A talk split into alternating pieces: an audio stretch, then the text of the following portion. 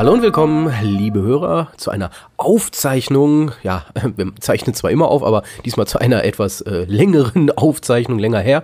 Aufgenommen am 18. Januar 2008, all dieweil ich nämlich am 21. mich ins Flugzeug setze, um mal wieder nach Korea zu fliegen und dort zwei Monate verbringe. Also willkommen zu dieser etwas, ja, aufgezeichneten Konserve des Hookers. Ja, auch ich bin dabei. Ich bin zwar nicht in Korea, aber zeichne einfach mal mit auf. Und wir haben heute zwei Sachen zu besprechen, die eigentlich schon längst überfällig sind, nämlich die Besprechung zum Big Finish, ja. Zu den nächsten einfach. Ja, zu den nächsten, zu den Big nächsten aber vor allem zu dem, dem. zu dem Festakt 100. äh, Der letzte Festakt war ja Zagreus. Ja. Eine Multidoktor-Folge. Ja, äh, dafür haben wir diesmal nicht eine Multidoktor-Folge, sondern einen Multifolgendoktor. ja, 100 besteht aus, vier Kurzgeschichten, ähnlich wie Circular Time. One-Shots. Diesmal allerdings geschrieben von vier verschiedenen Leuten, nämlich namentlich Jacqueline Rayner, Robert Sherman, Joseph Lister und Paul Cornell. Richtig. Äh, sollen angeblich alle, das sollen die beliebtesten sein, die für Big Finish geschrieben haben. Kann ich nachvollziehen, oder sagen wir, konnte ich nachvollziehen, bis ich 100 gehört habe. Ja, selbst, selbst Gott hat sich nicht wirklich einen Gefallen getan. Mm, das ist so ein bisschen wie die Apokryphen. die erste Folge wäre 100 BC von Jacqueline Rayner. Die Folge unterstreicht erneut meine Theorie, dass Frauen eigentlich nicht wirklich für Doctor Who schreiben können. Das Ganze spielt in Rom äh, im, im, im, im Jahr 100.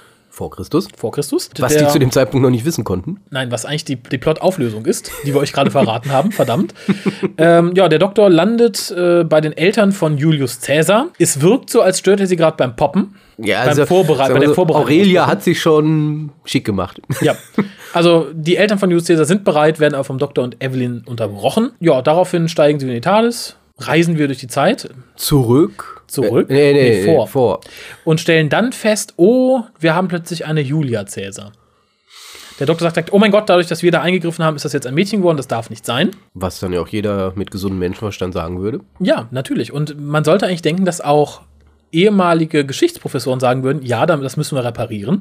Aber nein, Evelyn, oder sagen wir besser, Jacqueline Rayner hat beschlossen, Evelyn Smythe zu einer dummen Pute zu machen, die jetzt plötzlich der Meinung ist, nein, vielleicht wird mit einer Julia Caesar ja alles besser. Und die ganze Geschichte der Welt wäre viel schöner.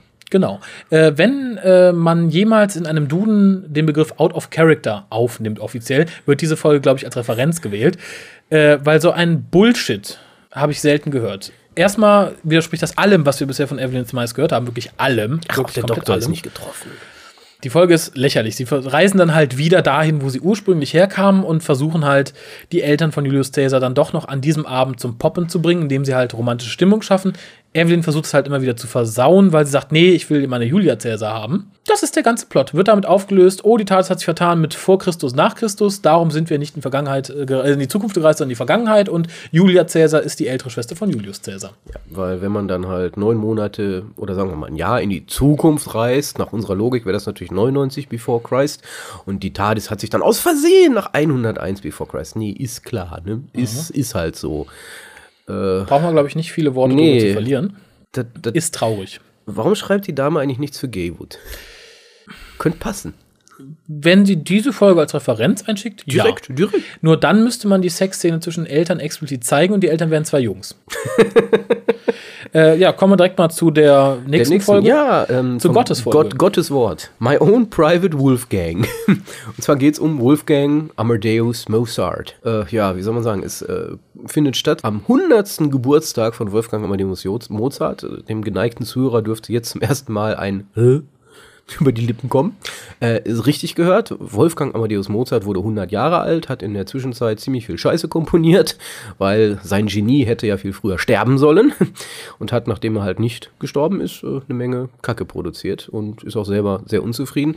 Äh, aufgelöst wurde diese ganze Geschichte dann damit, dass äh, ja im Endeffekt in der Zukunft wurde eine Rasse Mozarts geklont, weil jeder wollte so seinen eigenen Mozart im Haus haben. Ja, du musst etwas anderes erwähnen.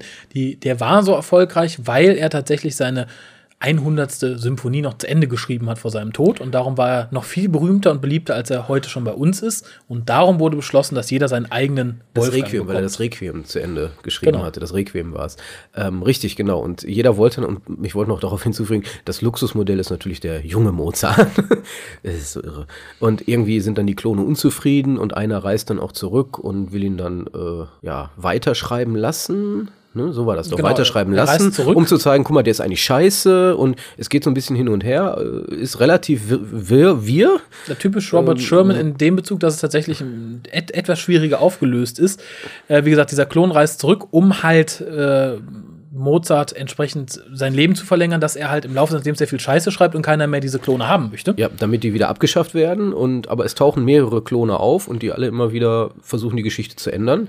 Äh, der Doktor kriegt das Ganze irgendwie in den Griff und äh, Mozart beschließt dann selber, nachdem er einsieht, ähm, nee, wenn ich weiterlebe, dann kommt hier nur Scheiße bei rum. Und äh, daraufhin hat dann auch der Doktor, weil nachdem das Requiem ja fertiggestellt war, gesagt, nee, dann lassen wir doch ein paar Seiten verschwinden, damit es nicht mehr ganz so perfekt ist.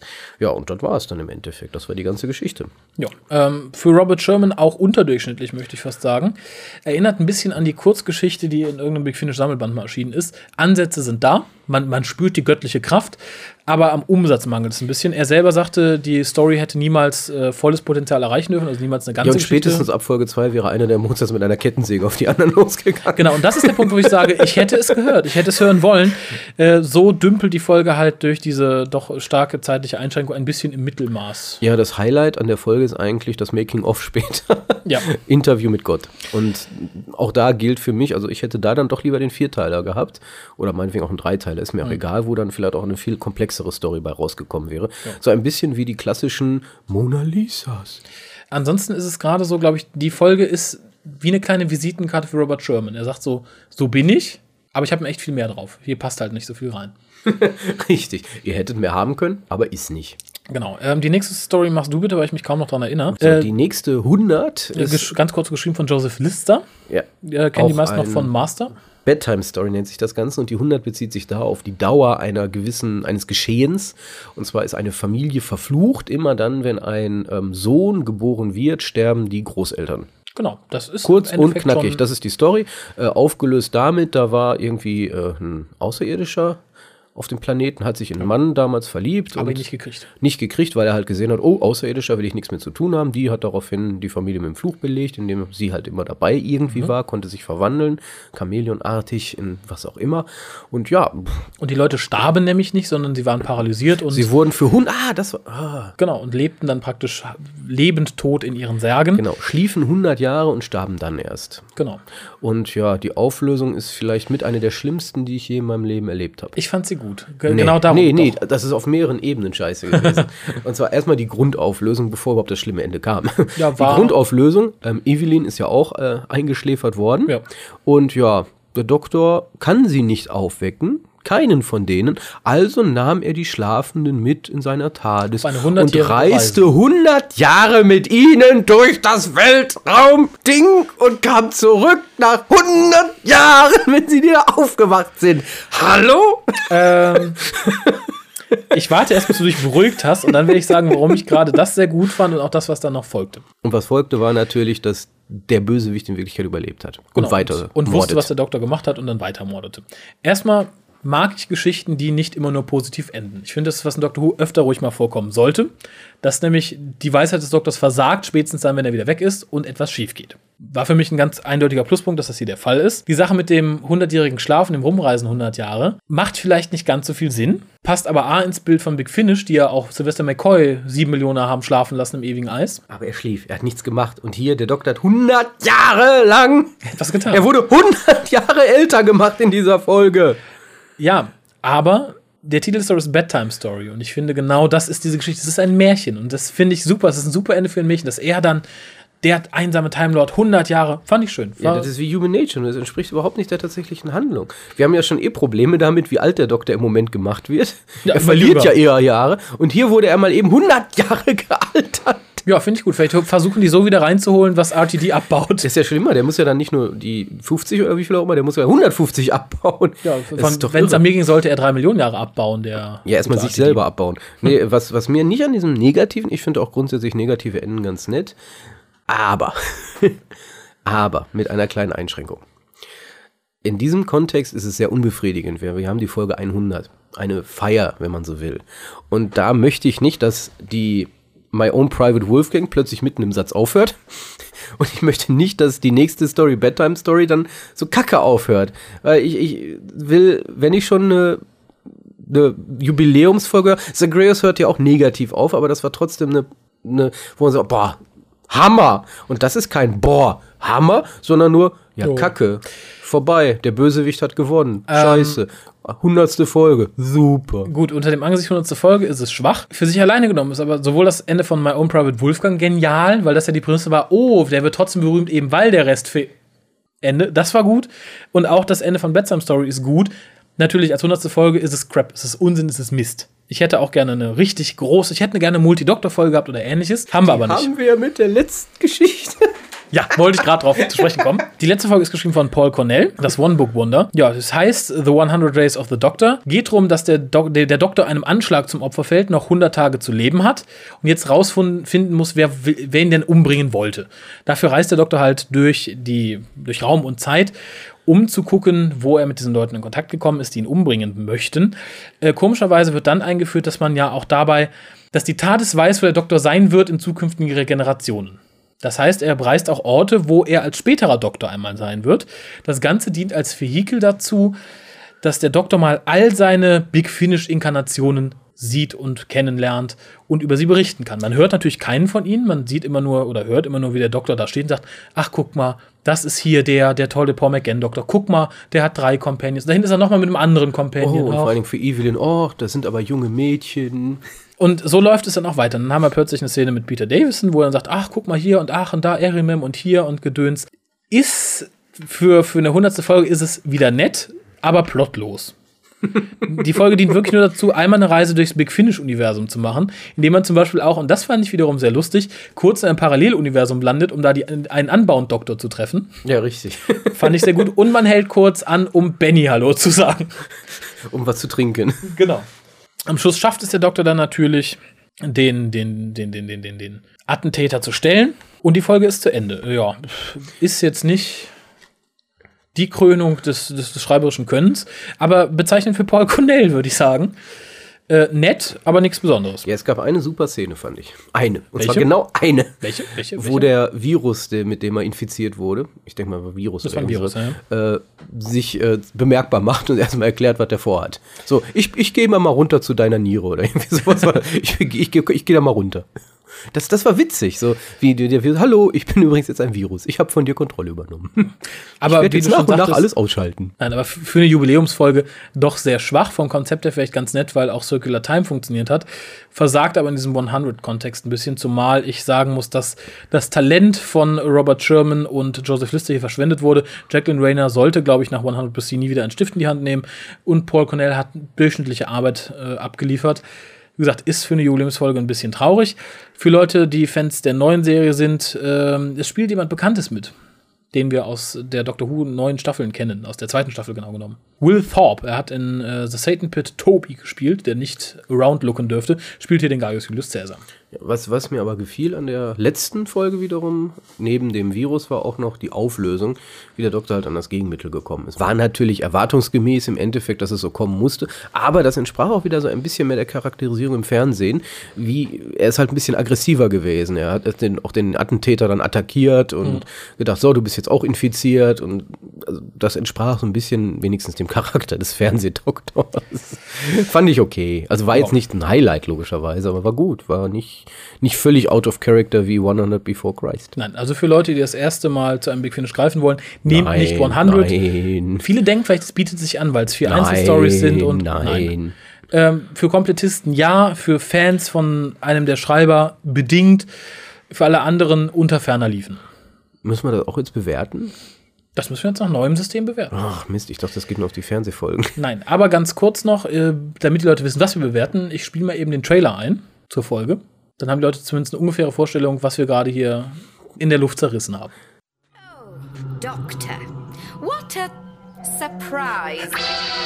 No, you are not in control of my body. You can't stop me. Doctor! I'm different from everyone.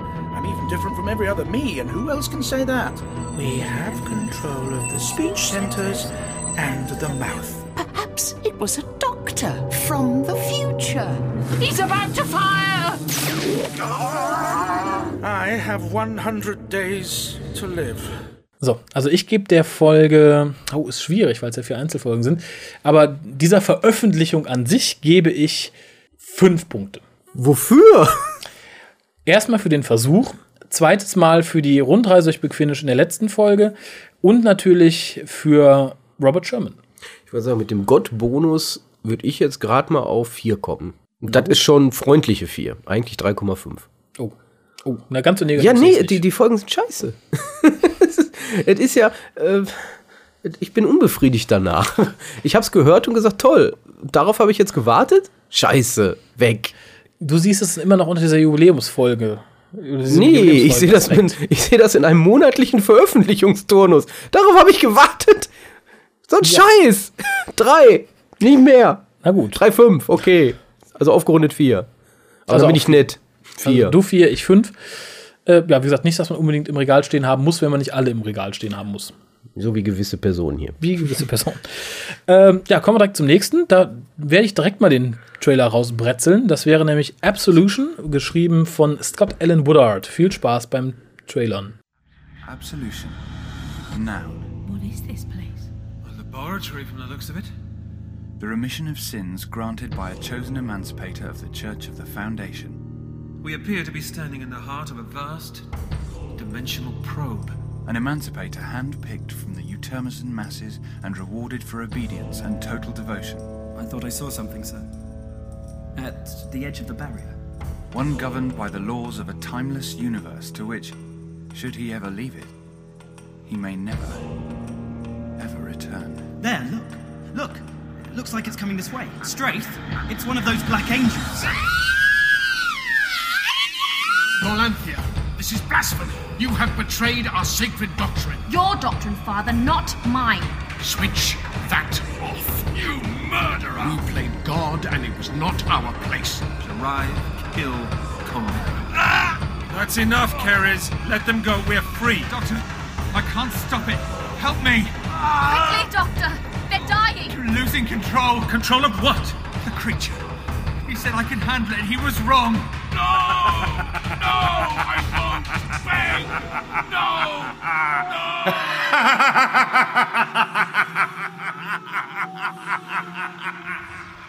Welcome to hell. Ja, die, die, der Inhalt lässt sich recht schnell zusammenfassen. Die TARDIS gerät aus Versehen in einen Raum, den man als Hölle bezeichnen könnte. Hier gibt es zwei Parteien, die armen Bedrängten und die bösen Bedränger. Karis landet bei den bösen Bedrängern und der Doktor und Charlie bei den armen Bedrängten. Ja, Karis wird nach und nach von den bösen Bedrängern zum bösen Teufel aufgebaut. Du vereinfachst jetzt aber sehr. Ja, Aber da ist ja auch nicht da viel. ist nicht viel anderes. Ja, und am Schluss das Ganze hat noch einen religiösen Unterton und. komme ich gleich zu. Ich will erstmal den Plot. Ah, okay. Am Schluss ist Karis dann halt sehr böse und sehr mächtig, bedroht halt dieses, diesen, ja, die armen Bedrängten halt, inklusive Doktor und Charlie. Ja, steht am Schluss dann vor der Wahl, diese zu vernichten oder sich selbst den Gar auszumachen. Ja, und macht sich dann selber den Gar aus. Ja, das Ganze ist aber ein wie immer fehlgeleitetes Experiment gewesen. Ja. Sollte man auch noch hinzufügen. Also es ist jetzt keine metaphysische Ebene, die da angesprochen wird. Also Auch. Da hat, ja, aber im Endeffekt ist es, das Metaphysische hat sich ja erst nach dem Experiment entwickelt, weil die haben dann angefangen, zu einem gewissen Glauben zu finden. Ja, das Problem ist, oder fangen wir anders an. Das Ganze ist ja die Abschiedsstory von Karis. Karis ist ja eh so der kleine Problem-Companion, würde ich sagen. Einfach weil seine ganze Storyline auf diesem Divergent Universe basierte. Man ihn da aber rausrupfen musste, weil man natürlich, nachdem die neue Serie angefangen hat, sehr schnell aus diesem Universum wieder raus sollte und hatte keine Zeit, seine Storyline zu beenden. Teile wurden davon angesprochen in The Next Life, aber auch eher halbherzig. Oh, se- das war schon okay. da hat man ja im Endeffekt seine gesamte Hintergrundstory gekriegt.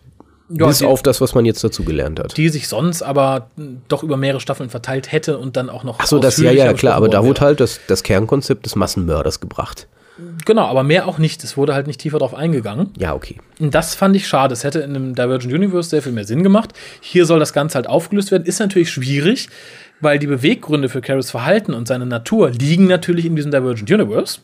Und jetzt musste man ja irgendwie zurecht popeln, dass das hier aufgelöst werden kann. Klappt dann halt anhand dieses schiefgelangenen Experimentes. was ihn da jetzt so mit reinzieht und auch so den, den Kern seines Wesens anstößt. Äh, grob gesagt, für die Leute, die nicht gespoilert werden möchten, sollten kurz weghören. Aber es wird halt gesagt, Karis war immer ein Vehikel des Bösen. Gemacht. Ein Gemachter. Ein Gemachter. Er wurde erzeugt, um halt äh, die Seelen seiner Mitmenschen einzufangen, damit diese ewig leben können.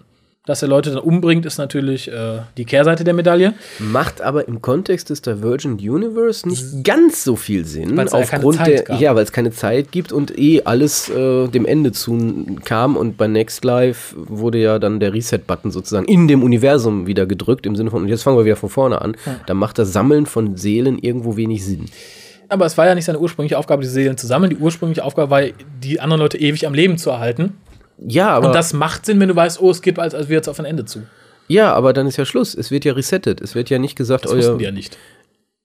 also die Bewohner, ja, wussten stimmt, die wussten es nicht. Die stimmt, wussten, es ja. geht aufs Ende zu. Ja, Karis auch nicht, stimmt. Das Karis wussten, nur, das wussten nur Perfection und Dakar Keep. Ich weiß nicht, wer das. Ich habe Next Life ewig nicht Keep. gehört. Keep und äh, Perfection. Und später auch Russilon und, Und, ja, Guy, ja, der, der Schlumpf. Ähm, nein, aber es macht durchaus Sinn, dass die Rasse sieht, oh, es geht zu Ende. Wir erschaffen etwas, was uns ewig am Leben erhalten soll.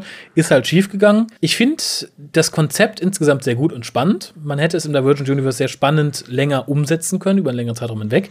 Finde aber diese Zusammenpackung jetzt in diesem, in der letzten Folge für Karis halbherzig. Ähnlich wie Karis immer der halbherzige Companion war, den man halt einfach mitgenommen hat, damit man ihn nicht direkt wieder entlassen muss, vielleicht weil Conrad Westmus sogar noch einen Dreijahresvertrag hatte oder ähnliches. Wird hier zwar sinnvoll und sehr gut erklärt beendet, aber halt sehr hasch-hasch.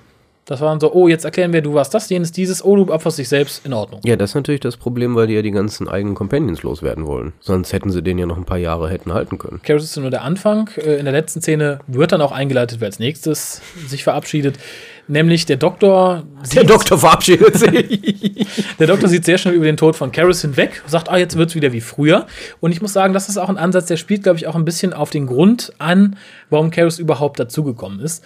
Denn der Doktor geht davon aus, ah, jetzt wird es wieder wie früher, Charlie und so. Und sie sagt, ja, wie, der ist ja jetzt tot, muss schockiert sein. Der Doktor sagt, ja, aber die Leute kommen und gehen. Äh, Das kennen wir ja vom Doktor. genau. Woraufhin Charlie halt ausrastet und den Doktor bittet, sie nach Hause zu bringen. Äh, weil ja jeder irgendwann geht, sagt sie, ist dann halt zickig. Sie ist zickig. Sie Ja, aber da ist jetzt ein Continuity-Error. Warum? Und zwar in der Overall Doctor Who Beefy Continuity, weil der Doktor meinte, ja, aber du weißt doch, was das bedeutet, auf die R101. Aber in Zagreus wurde klipp und klar gesagt, ihr ganzes Time-Paradoxon hat sich aufgelöst. Also sie ist, das ist nicht mehr das Problem. Sie hätte nicht mehr sterben müssen Ja, auf der ja, R101. Ich glaube auch nicht, das ist- du hast den nächsten vorher nicht gehört. er Nein, aber darum, das, so wurde das ja angedeutet hier am Schluss. Am Schluss war ja so dieses, ja, du weißt doch, was das bedeutet. Das ist irgendwie in Flammenmeer, Frankreich oder ich weiß nicht mehr, was das war. Und das stimmt nicht. Nach Zagreus ist ihre gesamte Geschichte, sie muss da nicht mehr sterben. Sie, ja, nee, sie, nach- ja, doch, das wurde, ich weiß, du hast die nächste gehört, ich ja noch nicht. Nein, nein, nein, nein. Aber wird aber auch Schluss noch mal in ist so. Interviews gesagt, nee, nach Zagreus ist gesagt, es gibt da kein Paradoxon mehr, sie ist keine Gefahr mehr. Da sie für ihre Familie aber gestorben ist, darf sie nicht zu ihrer Familie zurück. Ja, aber deswegen braucht er sie ja nicht dahin bringen. Tut er deswegen- auch nicht. Er ich sagt weiß, nur, um ihr ich, Angst zu Ich machen. weiß, sicherlich sagt er es, um es Angst zu machen, aber es ist ein Kack, äh, weil es ist unbefriedigend, weil man hört sich jetzt an, sag mal, ignorieren die jetzt völlig Zagreus? Nein, nein, Guck mal, wir, ist so, wir landen in letzter Zeit immer bei Zagreus und Langbarrow. äh, nein, aber es ist, es, ich finde, es ist ein Teil der Charakterisierung des achten Doktors. Er versucht halt, hör mal, da muss ich zu R1. Er weiß ja, dass er es nicht muss. Aber er sagt es ihr halt, weil er sie halten will. Das wird da ganz deutlich. Ja, ja, ja, die, die bessere Rose, ne? ja, das ist nämlich genau das, was ich sagen wollte.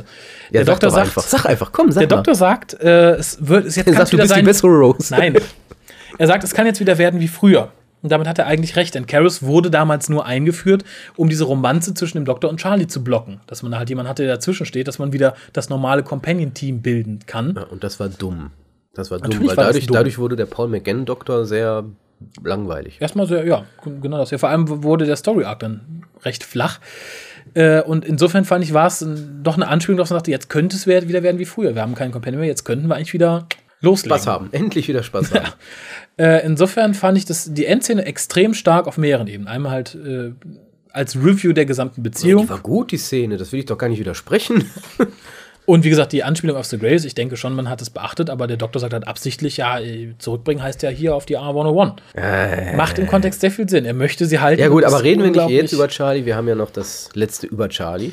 Und Ja. wir haben ja hier das Ende von Caris und gerade in den Interviews wurde ja auch später gesagt, das Schöne, was sie ja machen können, ist, oder das, was sie nicht machen können, ist zum Beispiel Anne Peri ähm, weiß ich nicht, ganz schlimme Dinge antun, weil ist ja nicht deren Charakter und den braucht man auch für die Fernsehfolgen im Endeffekt noch. Ja. Und mit den eigenen Companions, da kann man ja mal ein bisschen Schindluder treiben. Und das haben sie mit Karis auch gemacht. Den Ja, haben sie der ist gnadenlos umgebracht. Der hat kommt nicht wieder. Der ist weg. Also, Der ist den Weg des Edric gegangen. nee, besser. Der hat sich ja wirklich, wirklich geopfert. Das war nicht so dieses Edric, oh, ich stürze ab. Oh, ich, keiner rettet mich. Ähm, ich konnte Doktor? jetzt auch nichts mehr nee, tun. geht jetzt nicht. Geht, geht, also wir können jetzt gar nicht zu dir, Ah, bis zur. Tades, das ist so weit. Stürzt du mal, ist schon, passt schon. Ja. Geh. Karis stirbt beeindruckend, möchte ich sagen. Und groß. Vor allem, ja, Er macht den Godzilla. es wäre als äh, Videomaterial durchaus beeindruckend gewesen. Ich glaube, es wäre der beeindruckendste Companion-Tod bisher gewesen. Bumm. Blockriesel. Ähm, ich möchte sagen, es lohnt sich, wenn man das Vorwissen hat aus anderen Paul McGann-Folgen. Es lohnt sich nicht, diese Folge als Einzelfolge zu kaufen, weil man halt ein bisschen Hintergrund über Karis haben sollte.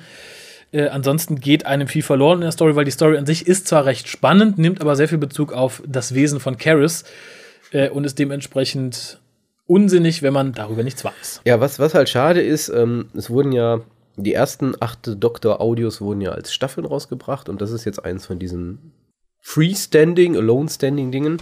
Ähm, es ist halt schade, weil in den ersten Staffeln auch nur mit Charlie, da wurde ja eine wahnsinnige, ja, so, so eine Atmosphäre aufgebaut, da war eine tolle Chemie zwischen den beiden und das sieht man gerade bei den letzten Audios, das, das passt irgendwo alles nicht mehr und das ist halt schade. Und wie du schon sagtest, man hätte auch so eine Hoffnung haben können, oh, jetzt nur noch Charlie und Doktor, vielleicht Dann kann dann auch wieder wieder, hätte vielleicht aus. auch die Audios wieder besser funktioniert.